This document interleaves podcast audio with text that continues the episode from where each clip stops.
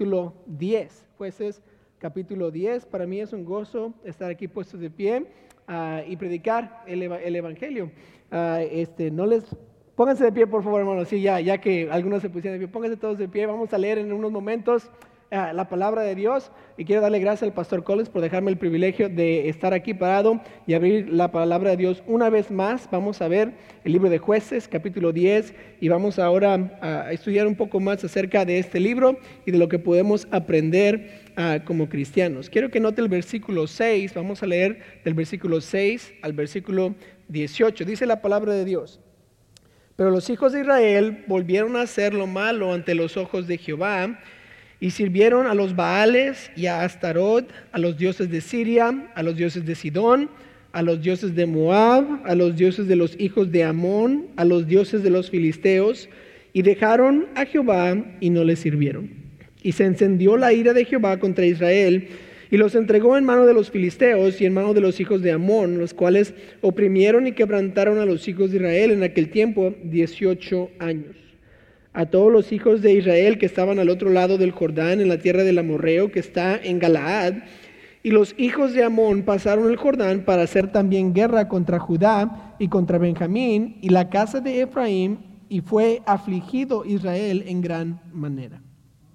Entonces los hijos de Israel clamaron a Jehová diciendo, nosotros hemos pecado contra ti, porque hemos dejado a nuestro Dios y servido a los Baales. Y Jehová respondió a los hijos de Israel, ¿no habéis sido oprimidos de Egipto, de los amorreos, de los amonitas, de los filisteos, de los de Sidón, de Amalek y de Maón? Y clamando a mí, no os libré de sus manos, mas vosotros me habéis dejado y habéis servido a dioses ajenos por tanto, yo no os libraré más. Andad y clamad a los dioses que os habéis elegido, que os libren ellos en el tiempo de vuestra Y los hijos de Israel respondieron a Jehová, hemos pecado, haz tú con nosotros como bien te parezca. Solo te rogamos que nos libres en este día. Y quitaron de entre sí los dioses ajenos y sirvieron a Jehová, y él fue angustiado a causa de la aflicción de Israel. Entonces se juntaron los hijos de Amón y acamparon en Galaad, se juntaron asimismo los hijos de Israel y acamparon en Mizpa, y los príncipes y el pueblo de Galaad dijeron el uno al otro, ¿quién comenzará la batalla contra los hijos de Amón? Será caudillo sobre todos los que habitan en Galaad. Esta noche quisiera predicar un mensaje titulado Paciencia finita, paciencia finita. Vamos a orar. Señor, te doy muchas gracias por el privilegio que es estar de pie aquí. Te pido ahora que tú me uses, que yo no diga lo que yo quiera, sino lo que tu Espíritu Santo dirija. También te pido que nos toques a los corazones y nos ayudes a aprender de este pasaje. Te pido todo esto en nombre de Cristo Jesús. Amén. Pueden tomar su asiento. Gracias por pararse y estar de pie. La paciencia de Dios no es infinita. Dios tiene muchos atributos y hay dos tipos de atributos que, Dios, que le pertenecen a Dios. Uno son los que solo Él le pertenecen. Uno de los atributos es la omnisciencia. Nadie más puede ser omnisciente, solo Dios. Lucas 12, 6 dice, no se venden cinco pajarillos por dos cuartos, con todo, ni uno de ellos está olvidado delante de Dios, pues aún los cabellos de vuestra cabeza están todos contados. No temáis, pues, más valéis vosotros que muchos pajarillos. Vemos que Dios es un Dios omnisciente, que todo lo sabe, todo lo conoce. Otro atributo de Dios es su omnipotencia. Él es todopoderoso, dice Apocalipsis 1.8. Jesús mismo hablando, yo soy el alfa, el omega, principio y fin, dice el Señor, el que es y que era y que ha de venir, el todopoderoso. Dios mismo es un Dios todopoderoso. Cualquier cosa que usted diga que lo puede hacer Dios, la respuesta es sí, Dios lo puede hacer. Otro atributo es la omnipresencia de Dios, de Jesús. Jesús puede estar en todos los lados a todo tiempo. Proverbios 15:3, los ojos de Jehová están en todo lugar, mirando a los malos y a los buenos. No hay ningún lugar donde uno, donde uno se puede esconder. Dios está presente ahí hasta en los lugares más secretos de nuestras vidas. Sin embargo, hay algunos atributos de Dios que sí podemos nosotros obtener también. No son solo atributos de Dios, sino son atributos que Dios quiere que nosotros poseamos, pero también que Él los posea. Por ejemplo, uno de los atributos es el amor.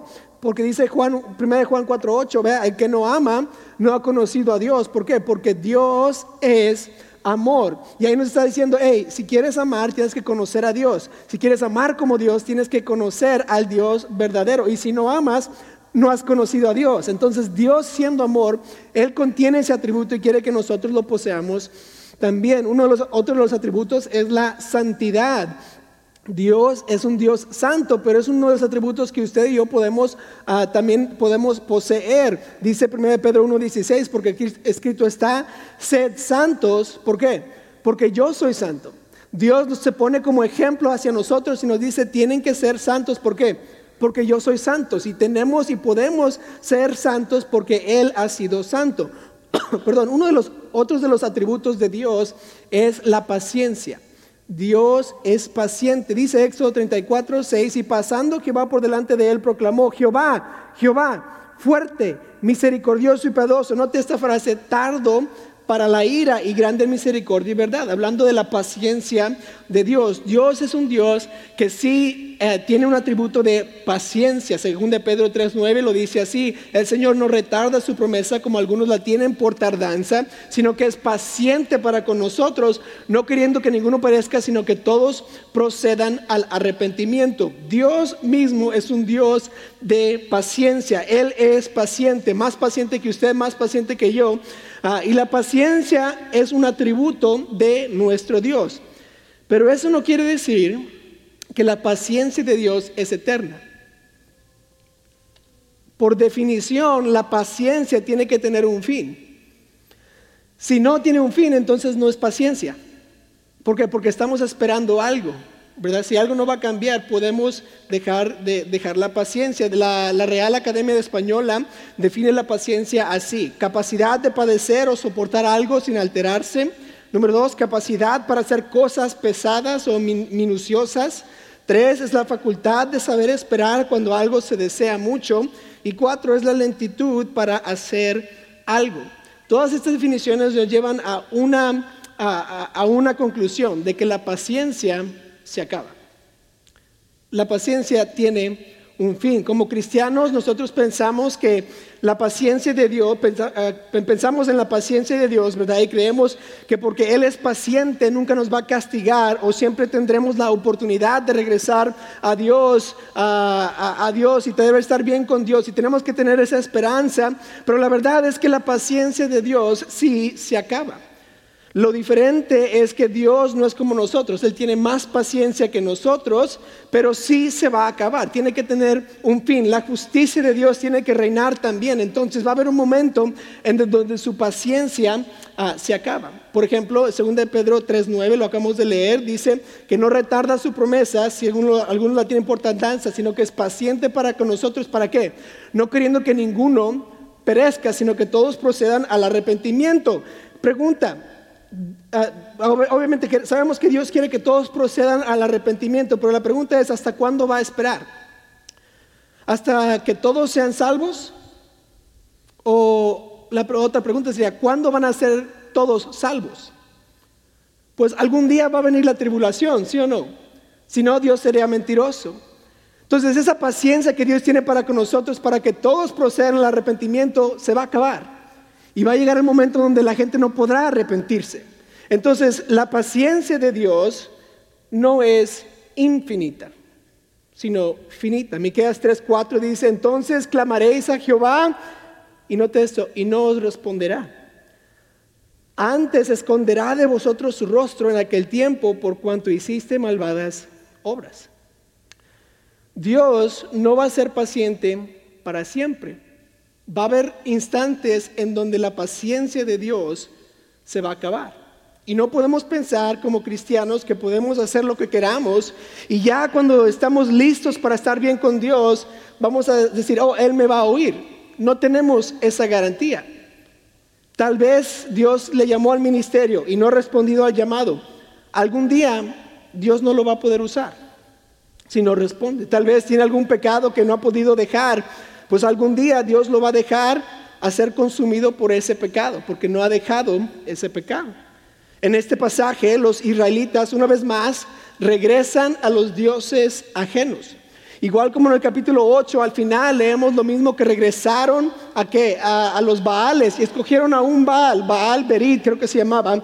Ah, después de ellos de ser librados del Señor, 40 años después escogen a otro Dios. Ellos sirven a Dios por un momento, regresan a lo que estaban haciendo antes, una y otra vez que pasa, Dios los castiga. Pero interesantemente, esta vez, y en este pasaje que estamos leyendo, Dios responde con algo diferente. Las últimas veces ha respondido con la liberación de su pueblo, pero ahora Él les va a responder algo que no estaban esperando. Hacen, los israelitas hacen lo que hacían normalmente. Reconocen que han pecado, van con Dios y claman a Él y les dice, Señor, Señor, líbranos. Y Dios les dice en el versículo 13, note lo que dice Dios. Dice, mas vosotros me habéis dejado y habéis servido a dioses ajenos, por tanto, yo no os libraré más. Andad y clamar a los dioses que os habéis elegido, que os libren ellos en el tiempo de vuestra aflicción. Nosotros eh, asumimos que Dios iba a responder, yo los voy a librar, pero esta vez no. Esta vez les dice que sus dioses los libren, porque yo no lo voy a hacer. Ahora, solo porque Dios los dejó no quiere decir que Dios estaba feliz por, con lo que se estaba pasando a los israelitas. Vemos que él también estaba angustiado por lo que estaban pasando ellos. Él estaba dolido por lo que estaban haciendo. Note el versículo 16. Dice, y quitaron de entre sí los dioses ajenos y sirvieron a Jehová. Note, y él, Jehová, fue angustiado a causa de la aflicción de Israel. Solo porque no los iba librar no significaba que Dios está diciendo, ah, es lo, lo que les merecen. Él estaba afligido por su pueblo, estaba angustiado, estaba dolido porque su pueblo no había regresado. Pero ahora él no podía ayudarlos, decía, hey, hablen con sus dioses que tanto aman, que me han dejado, a ver si ellos los libran. Y él de todas maneras estaba angustiado, mas sin embargo los dejó y no respondió a su llamado esta vez. Ahora, la pregunta que viene a mí siempre es, ¿quisiera usted o quisiera yo llegar a este punto en donde vamos a Dios y Dios nos dice, no, tú arréglate? ¿Pensaste que lo pudiste hacer sin mí? Hazlo tú. Pues la obvia respuesta es que no. Yo no quisiera llegar a ese punto en donde Dios me dice, ya no te voy a ayudar, arréglate tú. Entonces nos lleva a la pregunta, pues, ¿qué causó esta vez la ira de Dios? ¿Por qué es que Dios dijo que ya no los iba a librar? Quiero ver tres razones por las que Dios dijo lo que dijo esta noche. ¿Por qué es que esta vez fue diferente? Quiero que note la primera razón que Dios dijo esto. Se encuentra en el versículo 6. Y la primera razón es que ellos escogieron a más dioses que antes. Escogieron a más dioses que antes. Dice la palabra de Dios en el versículo 6. Dice, pero los hijos de Israel volvieron a hacer lo malo ante los ojos de Jehová y sirvieron a los Baales y a Astarot, a los dioses de Siria, a los dioses de Sidón, a los dioses de Moab, a los dioses de los hijos de Amón, a los dioses de los filisteos, y dejaron a Jehová y no le sirvieron. Para mí es interesante que al final del capítulo 8, si se acuerdan, leemos que ellos han escogido a uno de los Baales, que era Baal Berit. Y del capítulo 8 al capítulo 10 han pasado unos 115 años, 105 años tal vez. Y ellos dicen, ahora tenemos a más dioses. Ya no es nada más Baal Berit, pero la Biblia dice que tenían a Baales, a Astarot, a los dioses de Siria, a los dioses de Sidón, de Moab, de Amón, dioses de los filisteos. Del 8 al 10 ya no solo era un dios, sino eran muchos dioses. Se habían convertido en una nación politeísta en vez de una nación monoteísta, que quiere decir que solo adoran a un dios. Estaban adorando a más y más dioses. Habían dejado a su único dios por dioses. Ya no era suficiente tener un falso Dios, sino tenían que tener una multitud de dioses falsos. ¿Por qué? Porque tal vez les gustó ese Dios falso Baal y después dijeron, vamos a ver qué nos ofrece Astarot y vamos a ver qué nos ofrece el Dios de los Sidonios y, el Dios de los Filisteos y el, y el Dios, los dioses de Amón, ¿qué nos ofrecen ellos?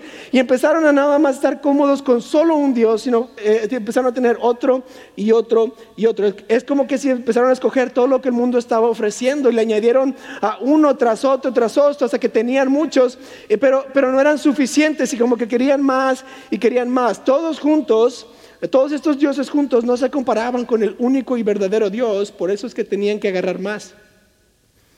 Porque el Dios de Baal no era suficiente de Jehová. Y el Dios de Astarón no era suficiente como el Dios Jehová, porque los de Sidón y los de Amorreos y todos no eran suficientes, ah, no eran como el Dios verdadero. Entonces querían agarrar una y otra y otro Dios. Comenzaron con uno y ahora tienen una multitud. Ah, lo que a mí me ha gustado estos últimos, eh, estos últimos dos años es ah, este, trabajar con madera. Nada más empecé, empecé, ¿verdad? Compré una, una sierra y ya ya, ya, ya soy un carpintero, llámeme por favor carpintero González, ¿ok? Pero comencé con una sierra como hace dos años y luego dije, bueno, vamos a ver que no sé qué, y empecé ahí a averiguar. Lo, de las, lo de la madera. ¿Y saben lo que descubrí?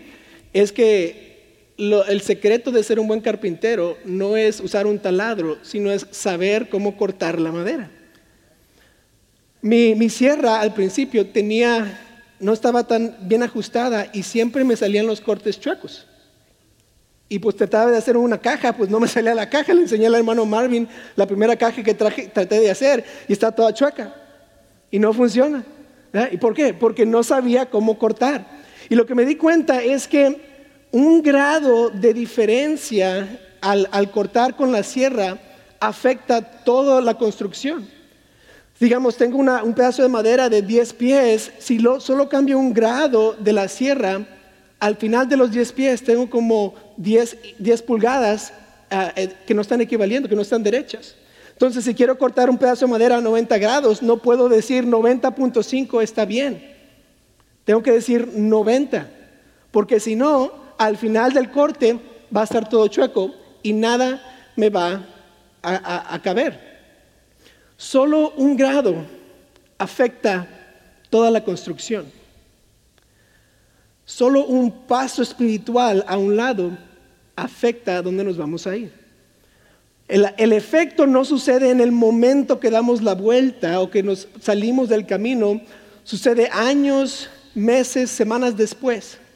¿Por qué? Porque un grado de variación nos desvía y 10 años después ya estamos a kilómetros de diferencia en vez al lado del Señor. No, no, podemos dar un paso fuera de los caminos de Dios y pensar que vamos a estar paralelos al camino de Dios. No es un paso, es un grado. Y en vez de irme derecho, me voy a ir chueco. Y solo un grado me causa desviarme. Los israelitas empezaron con un Dios. ¿Y qué empezaron a hacer? Escogieron otro, luego otro, y luego otro. Pero yo cuando, como yo, cuando yo como cristiano empiezo a reemplazar a lo que Dios me ha pedido hacer o tal vez a lo que Dios me ha mandado hacer y, y tomo nada más un desvío pequeño, al final de cuentas, ¿dónde voy a estar? ¿Dónde, dónde va a ser mi, mi, destino? Algo sumamente separado de las cosas de Dios. Cuando un papá le dice a un hijo, a un hijo ¿verdad? Dios, Dios es número uno, pero este domingo vamos a ir de vacaciones y no vamos a ir a la iglesia. Ese niño toma ese grado de variación, de desviación y lo va a llevar más lejos que el papá lo quiso llevar. Cuando yo le digo, ¿verdad? Digamos a mi hija, un día me dice, papá, yo quiero servir al Señor con mi vida y yo le estorbo cuando yo me dice que quiere ir al ministerio algo así. Ese grado de desviación al principio no parece mucho, pero años después afecta mucho el camino de aquella persona, el camino de aquella cristiano que quiere seguir al Señor. Cuando yo como cristiano decido cambiar mis convicciones solo por un grado, porque es más cómodo o lo que sea, en unos años voy a ser una persona totalmente diferente. Cuando yo permito un pecado en mi vida, tan pequeño que sea, en, en unos meses, tal vez en unos años, se convertirá en unos problemas problemas grandes en mi vida porque un grado de variación me lleva a un destino que no quiero llegar. No tiene que ser mucho, solo un poquito.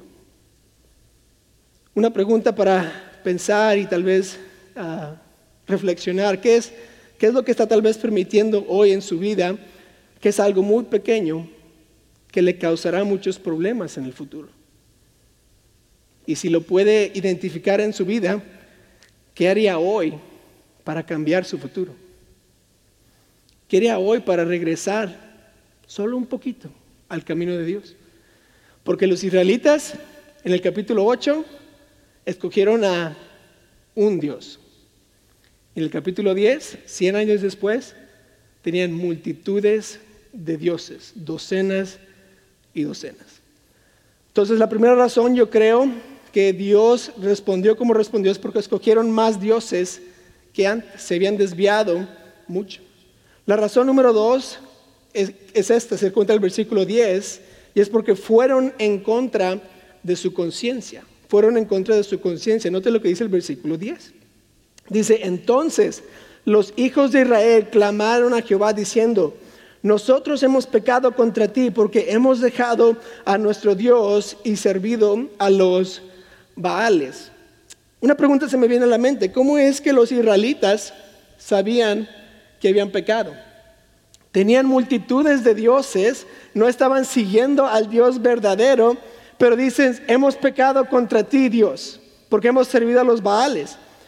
Ya habían pasado cientos, más de 100 años que Gedeón los había librado de Madián ya Tola y, Jair habían librado a Israel antes de, de Jeftel, que vamos a ver después ah, en el capítulo 11. Ah, y ahora están sirviendo a muchos dioses, pero regresan con la Señor, hemos pecado en contra de ti. Yo me imagino que se les había dicho desde niños a estos israelitas las historias de, Jehová Dios, cómo los libró de Egipto, cómo es que Gedeón, Dios usó a Gedeón para librarlos de los madianitas, tal vez a Jair dieron, las historias de Jair y de Tola, cómo es que Dios los había librado ah, y ellos empezaron a decir, wow, Dios ha sido un Dios grande, sin embargo, ellos escogieron a dioses en vez de a, Jehová. Dios lo hicieron conscientemente, no lo hicieron porque eran ignorantes. Esta, esta declaración el versículo 10 nos deja saber que los israelitas sabían exactamente lo que estaba mal, sabían exactamente por qué los Dios los había puesto en esa situación. Es cuando van con Jonás, ¿verdad? Los, de, los, los, del, los del barco le dicen, ora a tu Dios para ver si, eres, si algo ha sucedido. Y cuando lo escogen a él, que dice, no, no tienen que ser yo soy, porque yo, yo he pecado en contra de Dios. Si me tiran del barco, entonces todo se va a, calmar. ¿Por qué? Porque la conciencia le estaba tocando a Jonás. Igual aquí los israelitas, ellos sabían que estaban mal, sabían que Dios era el único Dios, pero seguían sirviendo a los dioses y en su conciencia estaban diciendo, ¿verdad? Tenemos que regresar a Dios. La única razón que ellos sabían es porque alguien les había dicho y estaba que en su mente, en su corazón. Note que dice, nosotros hemos pecado contra ti. Ellos sabían que estaban mal. Sin embargo, seguían haciendo lo malo. Y cuando ya no podían, 18 años habían pasado, perdón, desde que los amonitas comenzaron a oprimirlos. Y todo ese tiempo su conciencia me imagino que le estaba diciendo, clama a Jehová, clama a Jehová, deja a los dioses, deja a los dioses, clama a Jehová. Y ellos dejaron esa, conciencia, dejaron lo que estaba pasando en sus vidas, en, sus mentes, y solo continuaron hasta que dijeron, ¿sabes qué? Ya no más, necesitamos clamar a Jehová. Pero ¿cómo es que sabían? Porque lo tenían en su conciencia. Alguien les tuvo que haber dicho. Tenían que saber que estaban en contra de Dios, por eso dijeron lo que dijeron. En vez de seguir lo que sabían, siguieron adorando a sus otros dioses. Ahora, como cristianos, nosotros tenemos al Espíritu Santo para guiarnos en nuestra vida. Nuestra conciencia no solo es lo que hemos aprendido de niños, sino es lo que el Espíritu Santo nos dice ah, en nuestros momentos difíciles, tal vez cuando estamos pasando por algo difícil. Juan 16, 13 dice esto, pero cuando venga el Espíritu de verdad, Él os guiará a qué? A toda la verdad porque no hablará por su propia cuenta, sino que hablará todo lo que oyere. Dios mismo, Jesús mismo nos dice que el Espíritu Santo se nos fue dado para qué? Para que nos guiara a qué? A la verdad. Estamos hablando de cuando tal vez estamos pecando o haciendo algo incorrecto, tal vez algo que no es, no es sabio. El Espíritu Santo nos va a decir, hey, no hagas eso. ¿Por qué? Porque nos está guiando a la verdad. Una y otra vez nos dice, lo que acabas de hacer está mal, o no sigas pensando en eso, porque eso es algo está mal. No hagas eso, no hagas eso. Y el Espíritu Santo nos está tocando el corazón para poder responder y hacer lo correcto. Muchas veces como cristianos, si somos honestos, lo ignoramos ah, y no lo seguimos. Seguimos las, las cosas que nosotros queremos hacer. Nuestro orgullo a veces no nos deja pedir perdón a aquella persona, no nos deja dejar aquel pecado, porque si alguien se entera, ¿qué va a pasar en mi corazón? En vez de nosotros humillarnos y de pedirle a Dios perdón para que, para que yo pueda dejar ese pecado y deje eso, ¿qué pasa? No, no escucho mi conciencia, no escucho al Espíritu Santo de Dios en mi vida y sigo haciendo lo que estaba haciendo, lo que me ha llegado, lo que los pecados que tal vez había dejado, tal vez aquella cosa que no es sabia, aquella cosa que tal vez no es algo que yo debería hacer como cristianos.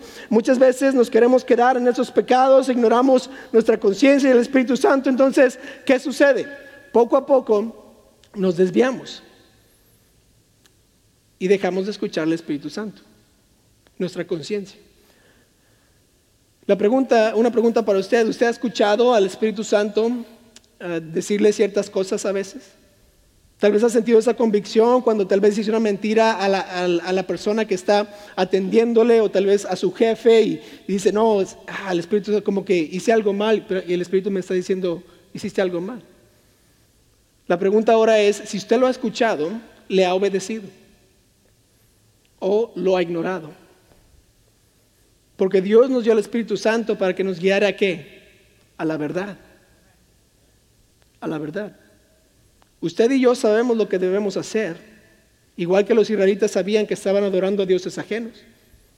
La pregunta es, ¿lo hemos hecho? ¿Hemos obedecido esa voz, a ese silbo, silbo apacible? Él no nos forzará. El Espíritu Santo no nos va a doblar la mano y vamos a ahora sí a obedecer al Señor, pero nos va a mandar un silbo apacible, una, una, una voz pequeña para qué? Para que regresemos para que ese, ese grado de desviación que hemos tomado lo tomemos de regreso y vayamos derecho. Ahora, ¿qué debe hacer? ¿O qué debo hacer? Pues lo que los israelitas, lo que los israelitas hicieron, hacer lo que sabían que era lo correcto. Si, el, Señor le está hablando, si el Espíritu Santo ha tocado su corazón en alguna área y usted dice, ¿qué es lo que debo hacer? Pues necesita regresar a los caminos de Dios. Necesita regresar a arrepentirse. Esperemos que no sea muy tarde. Note el número 3. La tercera razón está en el versículo 11 y esta es porque no aprendieron de su pasado. No solo porque fueron en contra de su conciencia y porque escogieron a más dioses que antes, sino porque no aprendieron de su pasado. Note lo que dice el versículo 11. Dice, y Jehová respondió a los hijos de Israel, ¿No habéis sido oprimidos de Egipto, de los amorreos, de los amonitas, de los filisteos, de los de Sidón, de Amalek y de Maón? Y clamando a mí, ¿no os libré de sus manos? Mas vosotros me habéis dejado y habéis servido a dioses ajenos. Por tanto, yo no os libraré más. Andad y clamar a los dioses que os habéis elegido, que os libren ellos en el tiempo de vuestra aflicción. Cuando Israel clama, Dios responde y les dice, ¿se acuerdan cómo los libré de los otros? siguen con lo mismo. ¿No se acuerdan de hace de Egipto? Dios les da como una lista de todos los pueblos que los ha librado. Dice Egipto, amorreos, amonitas, filisteos, Sidón, Amalek, Maón. Les está dando siete diferentes instantes en donde Dios los libró. ¿Por qué? Porque ellos clamaron a Dios y Jehová respondió y Jehová les dijo, hoy los libraré. Voy a levantar a un hombre que los libre. Y levantó a personas como Gedeón y como, y como a Caleb y como Josué. ¿Para qué? Para que los librara. Y esta vez Dios dice, ya no los voy a librar. Es interesante que, eh, que, Dios listó siete, siete diferentes ah, momentos en donde Él los libró. Repitieron la historia. Llegaron a un momento donde siguieron haciendo lo mismo. En vez de aprender de sus ancestros, hicieron lo mismo. Ellos sabían las historias de Jehová, sabían las historias de, de, de Jair, sabían las historias de Gedeón, sabían las historias de Obed, sabían todas las historias, pero una y otra vez regresaron a hacer lo mismo. Tal vez pensaron que ellos eran más inteligentes que sus abuelos, tal vez pensaron que eran una nueva era y que las cosas son diferentes ahora, entonces va a ser un poco diferente. Tal vez creían que Dios había cambiado y ahora uh, podían hacer lo que no podían hacer antes y no, Dios no iba a repetir lo que uh, iba a hacer antes. No sé lo que pensaron, pero no tomaron en cuenta lo que había pasado antes y siguieron el mismo rumbo de sus antepasados. Qué triste. Qué triste que, con tanta historia que les, que les contaban sus padres acerca de la gran mano de Jehová en Egipto, la gran mano de Jehová en Jericó, uh, uh, que cómo es que Él quien, quien debería ser adorado y servido, ahora dijeron, uh, lo vamos a dejar otra vez, vamos a, a, a, seguir haciendo lo que hacíamos antes, sabían de su pasado, pero nunca aprendieron de su pasado. Proverbios 1.8 dice, oye hijo mío, la instrucción de tu padre y que no desprecies la dirección de tu madre, hablando de una dirección que debemos de seguir. Ellos sabían, sus padres muy, tal vez les habían dicho, pero no aprendieron de su pasado. Porque es que Dios les mencionó las siete ocasiones, porque sabían esas ocasiones. Y Dios había hecho lo mismo en esas siete ocasiones, los había librado por, uh, por su mano. Ahora, tristemente, en, nuestra, uh, en, en, en el mundo cristiano hay jóvenes que al cumplir 18 años se van tal vez a la universidad o van al, ejército o se van de la iglesia, ¿verdad? Y dejan lo que aprendieron uh, y se van al mundo. Una de las cosas más tristes que, que, que, sucede, ¿verdad? Especialmente cuando estuvimos encargados de los jóvenes, fue ver a jóvenes que habían crecido aquí por años y después se van, ¿verdad? Porque que ya, ya son adultos y dejan las cosas de Dios. Uh, y es triste ver esas cosas. Me, imagino que uh, sus papás fueron rescatados de una vida de pecado uh, y de esclavitud y, y, y, piensan que están bien al irse al mundo, ¿verdad? Y, y, ellos, estos jóvenes, dicen, quieren experimentar aquellos pecados de los cuales sus papás fueron librados en vez de aprender de lo que sus papás habían pasado y por qué entraron al cristianismo, por qué es que recibieron a Cristo, en vez de aprender de esa, de esa vida y continuar sirviendo al Señor, deciden ¿sabes qué? Voy a hacer lo que mis papás hicieron antes de que fueron salvos. ¿Sabes qué? Voy a hacer aquello que, que tanto veo en las películas, que se ve tan divertido, en vez de aprender del pasado y de los, de, de los ancestros de, de, del cristianismo, empiezan a servir al mundo. Y eso es algo triste. Pero no solo los jóvenes padecen de este fenómeno, si le podemos decir así. Muchas veces cristianos maduros también regresan a un lugar en donde Dios les tiene que castigar otra vez para que dejen otra vez lo que ya habían dejado. Jóvenes dejan los caminos de Dios, pero los adultos también dejan los caminos de Dios. No somos inmunes a lo que los jóvenes pasan. Pregunta, hermanos, ¿cuántas veces se ha mostrado Dios fuerte en su vida? ¿De qué lo ha sacado Dios en sus momentos más difíciles? ¿Qué puede decir de la mano poderosa de Dios en su vida? ¿Por qué entonces es que no aprendemos de lo que nos ha sucedido en el pasado? Y regresamos una y otra vez a lo que hacíamos antes. Dios sigue siendo el mismo ayer, hoy y por los siglos. Lo que Él pudo hacer ayer, lo podrá hacer mañana. Lo que Él dijo en la Biblia hace cuatro mil años es verdad hoy igual que ayer. Dios no cambia, Él actúa igual. Nosotros deberíamos ver el pasado y lo que Dios ha hecho y confiar en el futuro que lo, que, lo podrá hacer otra vez. Y si en el pasado Dios nos ha castigado por algún pecado que ya hemos hecho, Él lo hará otra vez y nos va a castigar otra vez. Y si supuestamente debía de haber aprendido una lección en el pasado, Dios me la quiere enseñar una y otra vez. ¿Por qué? Porque, porque, porque la pregunta entonces viene, ¿por qué es que lo tengo que aprender otra vez? Pues no, tenemos que. Escogemos regresar al pasado, a lo que hacíamos antes. Proverbios 3:12 dice esto, porque Jehová al que ama castiga, como el Padre al Hijo a quien quiere. Una de las cosas que mi papá me decía mucho cuando estaba creciendo es que mi hijo decía, hijo, si Dios te está castigando, es porque te ama. Y si Dios no te castiga, cuidado. Cuidado. Tal vez estamos en un lugar de castigo porque regresamos y no aprendimos del pasado Pero esté confiando en esto, que Dios le ama. Por eso está pasando por lo que está pasando. ¿Qué es lo que debo hacer? Regresar. Los israelitas dejaron los caminos de Dios una vez más. Y ahora Dios les dice, pídanle a sus dioses que los libren. No me pidan a mí. Ya lo hice siete veces, esta vez no lo voy a hacer. ¿Por qué? Porque la paciencia de Dios no es infinita. La paciencia de Dios se acaba. Y, y, usted como yo no queremos llegar al fin de la mecha de Dios y ver qué nos va a suceder. ¿Hemos llegado a ese punto tal vez? Espero que no. Hoy quiero animarle a hacer cuentas con Dios. Tal vez solo se ha desviado un grado. Regrese. Tal vez está lejos. Regrese. ¿Por qué? Porque Dios es misericordioso con nosotros y, y ojalá su paciencia no ha acabado. Y ahora si dice hoy, no, no voy a regresar. No, voy a seguir en mis caminos, voy a hacer lo que está diciendo. Está advertido. La paciencia de Dios se acaba.